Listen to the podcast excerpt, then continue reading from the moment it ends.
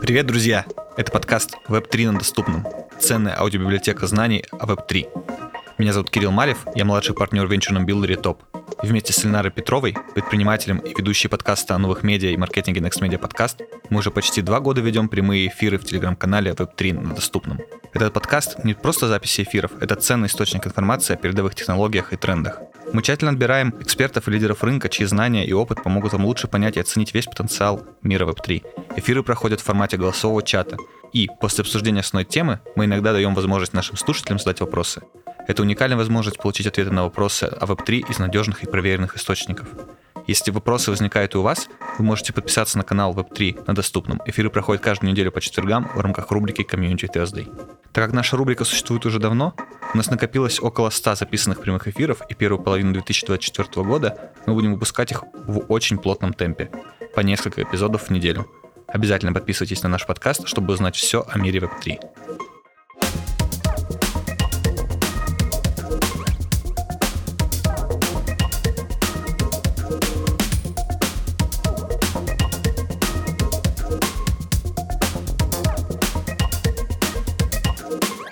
Это запись эфира, который прошел в марте 2022 года. У нас в гостях была Наталья Грибуля, финансовый аналитик, с которым мы обсуждали самые животрепещущие темы на тот момент, возможное влияние санкций на экономику и давали советы по финансовому планированию в кризисной ситуации. И если контекст мог устареть, советы вечны и могут пригодиться всегда. Итак, Наталья, рады-рады вас э, приветствовать, э, тебя приветствовать. Мы все сейчас в ситуации неопределенности, и абсолютно ясно одно. Россия попала под серьезные санкции. Что делать в этой ситуации инвесторам или что не делать? Всем привет! Рада сегодня поговорить с нами. Очень надеюсь, что мы сейчас проговорим какие-то вещи, и мне получится, может быть, в чем-то снять опасения, тревогу людей, а, а в чем-то, может быть, и нет, не знаю, тут уж как пойдет. Давайте разбираться вместе во всем. Итак, э, да, все верно. Э, Россия действительно сейчас под, э, не побоюсь этого слова, беспрецедентными санкциями. В истории не было еще ничего похожего, поэтому ситуация неопределенности высока настолько, что тут даже ну, какие-то экономисты да, не могут давать прогнозов, или, как мы видим, они пытаются давать прогнозы, но все меняется буквально каждый час. Э, история непростая. Давайте, наверное, начнем с того, что точно делать не стоит. Здесь э, все чуть более понятнее, потому что упирается ну, в какую-то логику здравого смысла, и э, в каждом кризисе абсолютно есть некий набор правил, да, простых и универсальных. Э, вот давайте поговорим сейчас о, ни, о них. Во-первых, э, вижу очень много паники сейчас от непонимания, что происходит, какие будут последствия. Люди э, стараются забрать все наличные деньги, очищают все, вычищают все из банкоматов, снимают вклады. Э, вот это одна точно из вещей, которые делать не нужно. Сейчас объясню, почему. В этом нет никакой необходимости. Есть три важные вещи. Да? Нужно напомнить, что средства всех физических лиц в банках, в любых санкционных и несанкционных, они защищены АСВ. Есть гарантированная сумма 1,4 миллиона рублей, которые э, агентство по страхованию вкладов защищает. Э, вторая важная вещь — это то, что все крупные российские банки, они, в принципе, ну, имеют э, достаточно серьезный уровень финансовой устойчивости, и Банк России, конечно же, в такой ситуации будет оказывать поддержку. Рационально сейчас имеет совсем небольшой запас наличных. Да, когда мы говорим небольшой, что это значит? Э, я бы, наверное, говорила сейчас о размере ежемесячных расходов. Э, ежемесячные расходы личные, либо ежемесячные расходы семьи это исключительно техническая какая-то заначка вот на случай э, технических временных каких-то сбоев, может быть, или если на случай, если у вас рядом есть банкомат и там уже нет наличности никакой, ничего не осталось, э, вот для этого это может пригодиться. Но в целом, э, какая ситуация? Да? На территории России сейчас все операции могут осуществляться спокойно У нас э, есть там, такая штука, как система передачи финансовых сообщений, это аналог SWIFT. У нас есть э, национальная система платежных карт, она, в принципе, обрабатывает весь внутрироссийский трафик по платежным картам. Уже были новости, что MasterCard э, прекратит, платежная система MasterCard прекратит э, работу с э, частью санкционных банков, возможно, со всеми, я не знаю. Вероятнее всего, к ним присоединится платежная система Visa но речь пока не идет о том, что они уйдут полностью с российского рынка. Тем не менее, да, что можно сделать? Если ваш основной, если ваш основной счет находится в санкционном банке, то э, можно открыть, во-первых, дополнительный счет в банке несанкционного списка.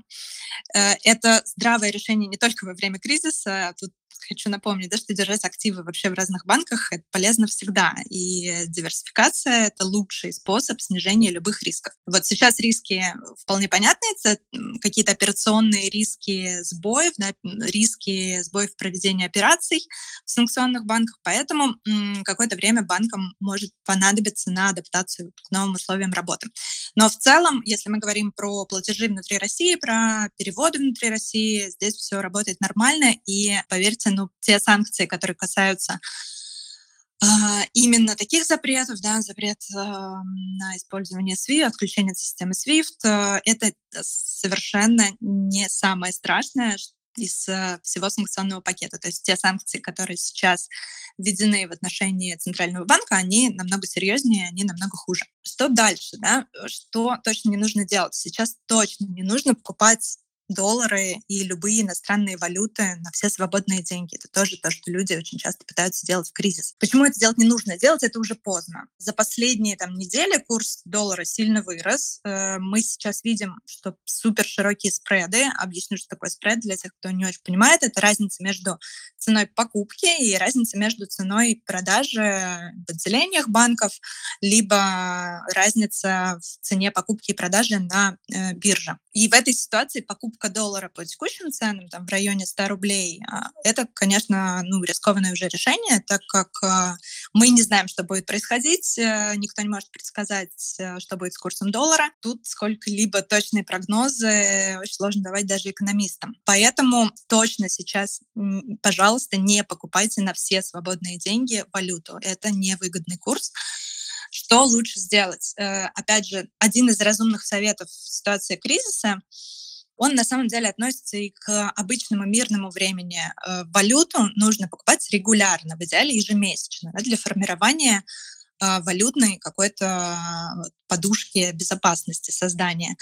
Это можно делать и в кризисное время, но нужно делать это аккуратно. Э, нужно делать это в определенное время, там, я не знаю, с определенной периодичностью вы можете делать это раз в месяц, два раза в месяц, если можете делать это там, раз в неделю. Но покупать нужно постоянно на, либо на одинаковую сумму, либо чуть-чуть корректируя сумму покупки в зависимости от курса. Да? Так можно постоянно усредняться и получать какой-то более выгодный средний курс, либо более выгодный средневзвешенный курс. Сейчас точно я бы не советовала увеличивать долю каких-то рискованных вложений в портфеле э, из того, что точно не стоит делать также но это я и так никогда, никогда и никому не рекомендую из э, частных инвесторов, не очень опытных. Если вы не трейдер, то, пожалуйста, не надо заниматься маржинальной торговлей. А, то есть не э, надо покупать ценные бумаги с использованием кредитного плеча. И не надо сейчас открывать коротких позиций. Ну, сейчас биржи в любом случае работают в режиме на форс-мажоры. Торги сейчас э, идут с большими ограничениями, но в любом случае, когда биржа перейдет, вернется там, к работе в каком-то штатном режиме, то вот это делать, пожалуйста, все не нужно. Если вдруг, я так долго говорю, если у вас появляются по ходу какие-то вопросы, вклинивайтесь, останавливайте меня, уточняйте, спрашивайте, пожалуйста. Если вопросов нет, то давайте поговорим про то, что стоит сделать.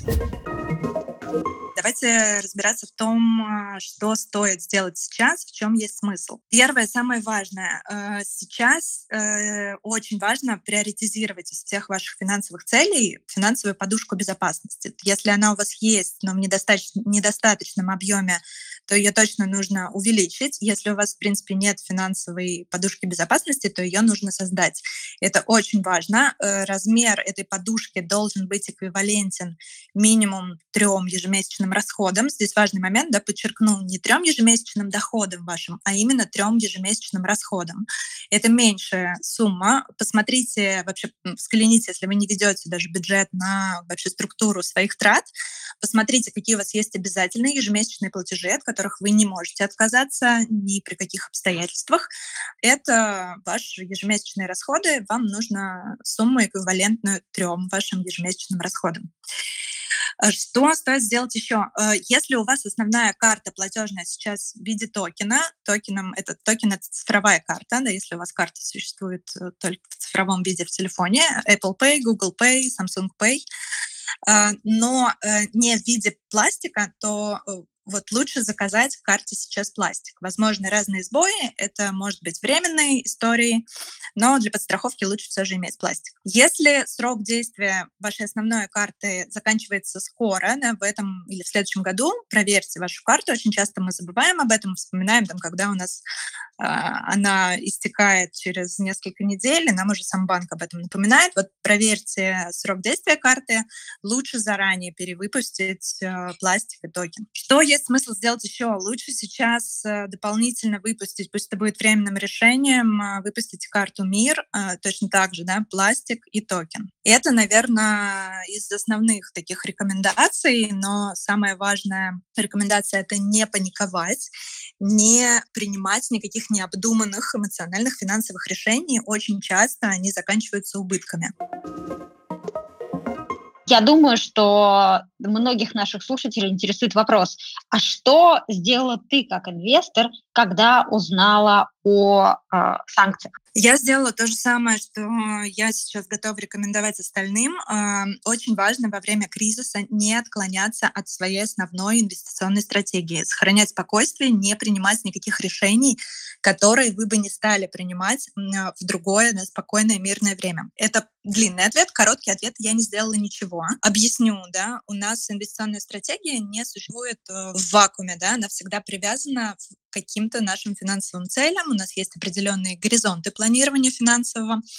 И в зависимости от наших целей от наших сроков э, планирования мы выбираем себе инвестиционную стратегию, подбираем инструменты. Да? Расскажу, дам немного контекста. Я переживала уже ну, в таком сознательном кризисе, в сознательном, в сознательном кризисе, оговорка по Фрейду, в сознательном возрасте я переживала уже один экономический кризис в 2014 году, э, сделала из него все возможные выводы, когда все мои в 2014 году все мои сбережения были рублевые, они все были в рублях. У меня была финансовая цель, на которую я копила. И вот я помню этот скачок курса, когда доллар подорожал за один день в два раза практически, и все мои сбережения уполовинились. Это был такой тяжелый, тяжелый был урок.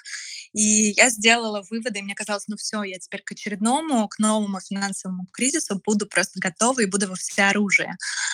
На текущий день э, у меня такой не самый, скажем так, сбалансированный портфель с точки зрения страновой диверсификации. У меня практически нет никаких активов, выраженных в рублях. То есть у меня есть два инвестиционных портфеля. Один из них у американского брокера. Он э, супер простой, состоит всего из двух индексов. Это широкий рынок акций США, VTI, и это банды краткосрочные я понимала, что иностранный брокер — это большой риск, что тут возможно три решения, да, либо вывести все деньги, распродать активы, причем сейчас там не самый удачный момент для продажи, потому что американский рынок э, тоже ну, довольно там, значительно просел. И есть решение там не делать ничего, да, есть решение вывести деньги, есть решение продать активы и сидеть э, просто в валюте. Так вот, я как бы придерживаюсь своей инвестиционной стратегии, я не отступаю от нее, я не делаю ничего, поэтому я никаких действий не предпринимала ни с этим портфелем, ни с другим респект, портфелем. Респект таким инвесторам. Очень круто, что ты пропагандируешь очень вещи, которые мне нравятся, что у нас это очень классно, что ты придерживаешься стратегии. Я завидую вообще что я во время кризиса такой, типа, ну окей, я Сбер слил, как кажется, сейчас нормально, но жалко, что я жалею, что мало всего слил, сижу с замороженными деньгами и переживаю, что Interactive Brokers у меня тоже есть счет, меня забанят, поэтому э, это все меня очень напрягло, и я такой, типа, блин, биткоин, классно, биткоин, тонкоин, вообще зашибись, еще может вырасти, наверное.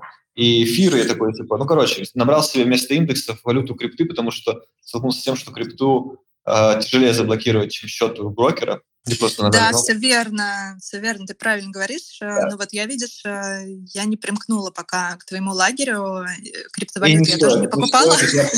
Мы уже знаем, что нужно сделать, чтобы ты примкнула. Это должно появиться в плане, типа в плане крипта. Если в плане да. появится, то не сомневаюсь, что появится и в портфеле. Вот, слушай. У меня вопрос, кстати, есть. А что ты думаешь вообще про отключение свифта? То есть, типа, что это означает, как это вообще происходит? Слушай, отключение свифта абсолютно меня не тревожит, честно скажу. Но я вообще в ситуации кризиса все же стараюсь сохранять ледяное спокойствие, и, честно скажу, меня больше всего тревожат совершенно другие вещи, не скорее состояние экономики на каком-то среднесрочном и долгосрочном горизонте, а не отключение свифта. Свифт, э, что по сути такое, да, для тех, кто, может, там плохо понимает, это просто система передачи неких финансовых сообщений. То есть представим, что я это вышка А, а Кирилл это вышка Б. И э, должен быть сигнал, что для того, чтобы я могла там, перевести деньги, да, должна быть некая система, которая принимает сигналы, что, кому, сколько, какая сумма, вот, э, которая направляет какой-то поток да, для этого всего. Я уже говорила, что у нас есть аналог, это система передачи финансовых сообщений. Какое-то время у банков, видимо, уйдет на адаптацию, вот, ну, чтобы понять, да, как они сейчас будут работать. Ну, это некие технические технические сложности есть, которые с этим связаны, но они совершенно не драматические. То есть тут скорее более, наверное, неприятные какие-то другие штуки, если у вас единственная платежная карта основная, и она вдруг так получилось, что это банк, который оказался в санкционном списке. Вот тут начинаются уже да, всякие неудобства. Это, возможно, с этим банком перестанет работать одна из платежных систем, это MasterCard или Visa, перестанет работать э, Apple Pay, перестанет работать э, Samsung Pay и так далее. Вот э, тут есть определенные там бытовые сложности, которые мы до себя почувствуем. Но есть решение, да, есть решение, это не так страшно, эти все штуки решаемые. Спасибо большое за такой подробный классный ответ. Да-да-да. Я хотела спросить, что означает заявление о повышении ключевой ставки до 20%? Ключевая ставка — это очень важный момент. Что вообще такое ключевая ставка? Это тот процент, под который коммерческие банки берут кредиты у центрального банка. То есть банки занимают деньги у Центробанка по некой оптовой цене. Да? Вот эта ключевая ставка — это оптовая цена. В ней банки прибавляют свою маржу сверху, и так получаются розничные цены для юрлиц, физлиц. Это, собственно, та цена, по которой возьмем у коммерческого банка кредит мы. Вот, соответственно, ключевая ставка, она напрямую влияет на величину тех процентов, под которые банки выдают кредиты и привлекают депозиты. Уже видела кредит под 23% э, на три месяца у одного из банков. Вот это и есть розничная цена. Что это значит, да? Как это трактовать вообще? Э, на самом деле это абсолютно беспрецедентное поднятие ключевой ставки, потому что последний раз э, ее поднимали до уровня 9,5, и тут сразу следующий, как бы следующий шаг — это 20%. Зачем это делают? Повышение ключевой ставки стабилизирует экономику в шоковой ситуации, но есть и оборотная сторона. Повышение ключевой ставки ведет к замораживанию экономики. Что это значит? Кредиты становятся очень дорогими, э, бизнес не может брать кредиты, бизнес замедляет свой рост замедляет развитие, падает потребительский спрос на товары. Вот это все то, с чем нам предстоит столкнуться. И вот это меня волнует намного больше, чем отключение свифта. А стоит ли продавать акции иностранных компаний сейчас? Знаешь, Ильнара, это довольно сложный вопрос. Во-первых, ну, у меня нет все-таки права на него отвечать, да, я не инвестиционный советник. Я скорее сейчас с вами разговариваю как такой же частный инвестор, но могу поделиться там своей какой-то точкой зрения. А, я для себя даже не могу ответить на этот вопрос, потому что с точки зрения рыночных рисков сейчас переждать в акциях иностранных компаний — это самый правильный вариант. Но помимо рыночных рисков есть и другие, и куда, кажется, более там, весомые, может быть, это политические риски.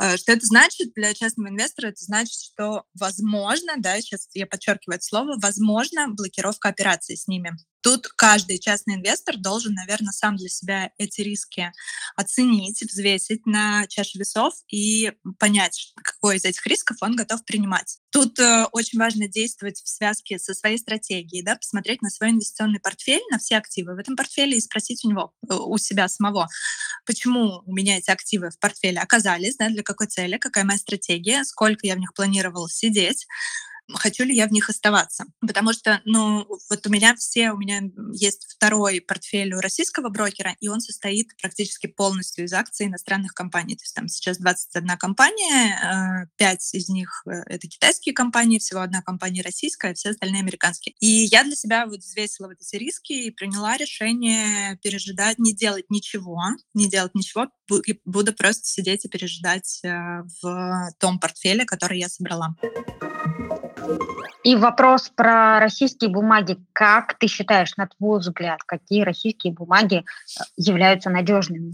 Ну, это, безусловно, облигации федерального займа. Это самые надежные бумаги. Что же касается акций российских компаний, то тут я не имею права что-то рекомендовать. Э, опять же, еще раз там говорю, да, политические риски сейчас огромные. Я бы сейчас не рискнула покупать никакие акции российских компаний. Если у вас есть уже в портфеле акции российских компаний, и вы видите сильные там, ну, понятно, что сейчас шок на фондовом рынке, и многие ценные бумаги просто пережили беспрецедентный обвал. Вот если у вас бумаги уже есть, я рассматриваю возможность эти бумаги докупать, да, потому что они по какой-то причине, вы их уже выбрали, вы, вероятно, оценили эту компанию, да, и решили, что для вас подходящие. То есть вы там посмотрели эмитента, вы считаете, что есть какие-то причины, по которым вы эту компанию выбрали.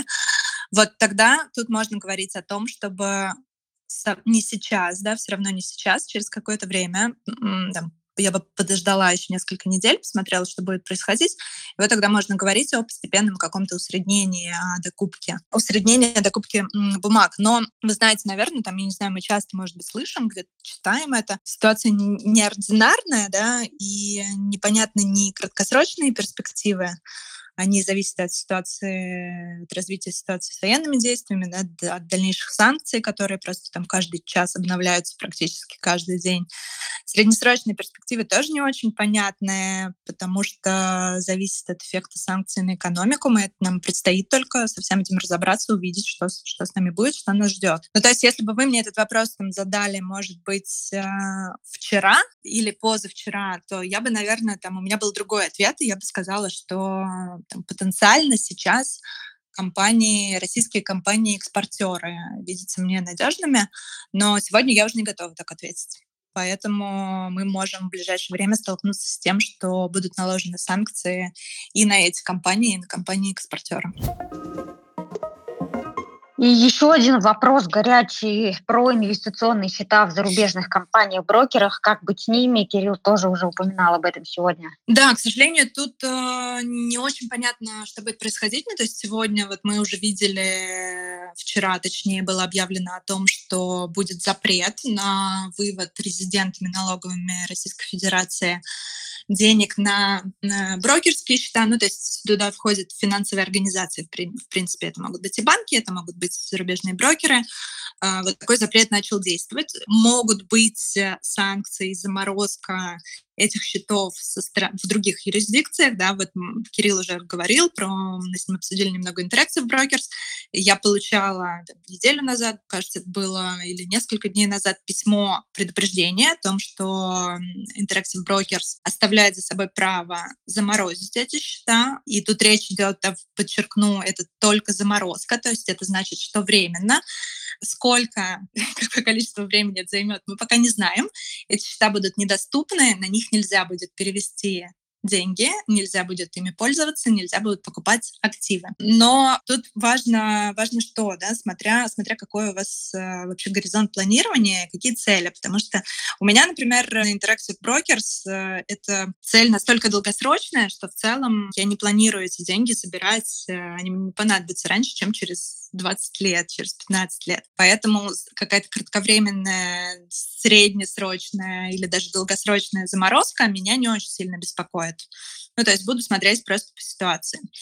Э, если вдруг у вас другая инвестиционная стратегия, другой горизонт планирования, вас это очень сильно волнует, беспокоит, но ну, тут я могу посоветовать только продать активы, постараться вывести все-таки активы. Тут важная есть тоже такая небольшая тонкость. Я уже видела новости о том, что люди продавали через зарубежного брокера активы и пытались вывести валюту. И вот при переводе валюты в Россию происходила банком уже в России принудительная конвертация по очень невыгодному курсу. Поэтому я бы посоветовала сразу через иностранного брокера в таком случае при продаже активов купить рубли и уже рубли переводить в Россию.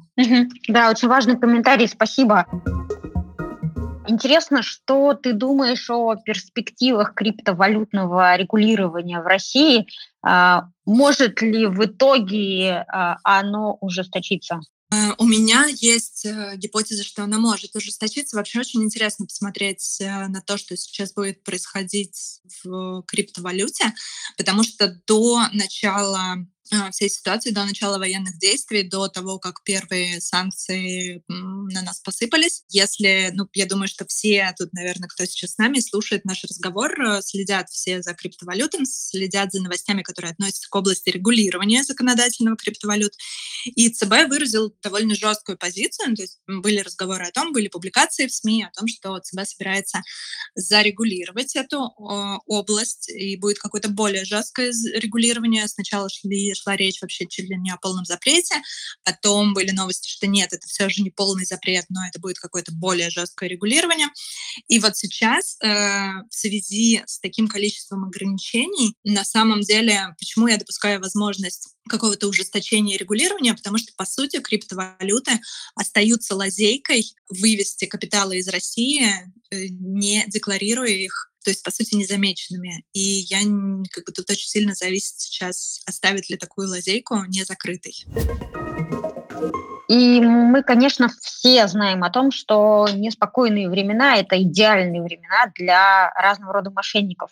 И тогда вопрос, на что стоит обращать внимание, а, на какие критерии, чтобы понимать, так, э, это не очень чистоплотное предложение, значит, я от него отказываюсь. А, я бы сейчас очень внимательно смотрела на э, всякие благотворительные сборы, потому что, как правило, в ситуации, когда критическая ситуация, военные действия, очень много беженцев, все постоянно собирают э, финансовую помощь для поддержки. Вот я бы очень обращала внимание на э, сборы такие. Тут э, действует тоже некое правило здравого смысла.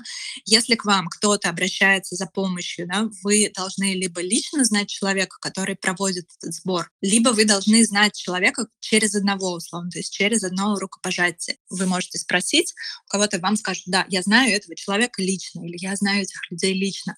Если собирают деньги какие-то незнакомые люди, если вас просят срочно присоединиться к какому-то сбору, особенно если вас просят это сделать в спешке, не давая вам возможности разобраться, да, кто собирает куда, на что, как это, куда это отправится, а, пожалуйста, будьте внимательны. Э, вот, во всех остальных ситуациях, в принципе, не знаю, мне кажется, изобретательность э, всякого финансового мошенничества, она просто уже не знает границ. И сейчас, конечно, вот ситуация паники очень благодатная. Любые люди, которые вызываются помочь, или люди, которые начинают э, звонить, представляясь там людьми, например, из следственных каких-то органов э, или, э, не знаю, полиции.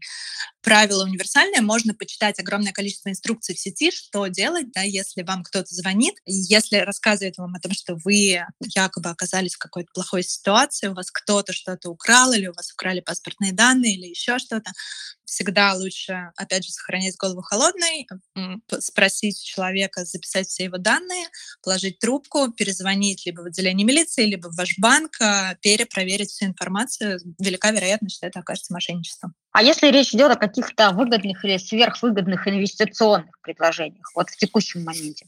Ой, я думаю, что такого мошенничества много всегда, не только в ситуациях экономического кризиса, безусловно. У меня тут есть базовое некое правило, да? есть красные флаги.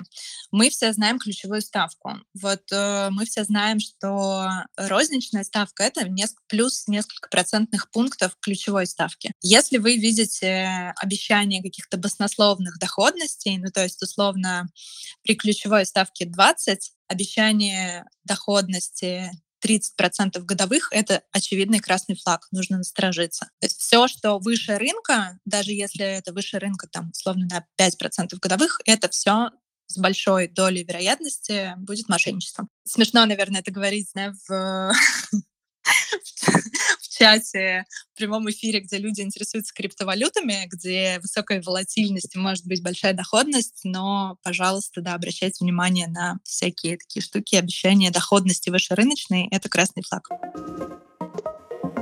Хорошо, что ты говоришь об этом, и как раз э, любопытно твое отношение к инвестициям в криптовалюту. Веришь ли ты сама в идею Web 3.0 и децентрализованный интернет? А, я верю в идею, я верю в Web 3.0, я вообще за будущее, за все, что связано с будущим. Кажется, это то, как будет выглядеть наше будущее. Криптовалюты меня интересуют давно, но у меня, наверное, не совсем стандартный путь. У меня как раз криптовалюты стали таким мостиком к классическим инвестициям, к фондовому рынку, потому что начинала я как частный инвестор именно с криптовалют. Это было довольно давно. Еще с печально известной криптовалютной биржи BTCE, потом а, была криптовалютная биржа Кракен. Я только пробовала себя как частный инвестор, пробовала я себя на, спекулятив... на спекулятивных стратегиях в основном в течение где-то там полугода, потом села в какой-то момент, посчитала, вот я записывала каждую свою сделку, покупку, продажу, точка входа, точка выхода, села через полгода, потом все посчитала, поняла, что на самом деле я бы намного больше заработала, если бы я просто покупала криптовалютные активы и держала их, и не пыталась бы ими торговать. И это, ну, дало некое понимание, как вообще работает биржа, потому что криптовалютная биржа ничем не отличается, по сути, от обычной биржи. Кажется, что криптовалюты меня именно заинтересовали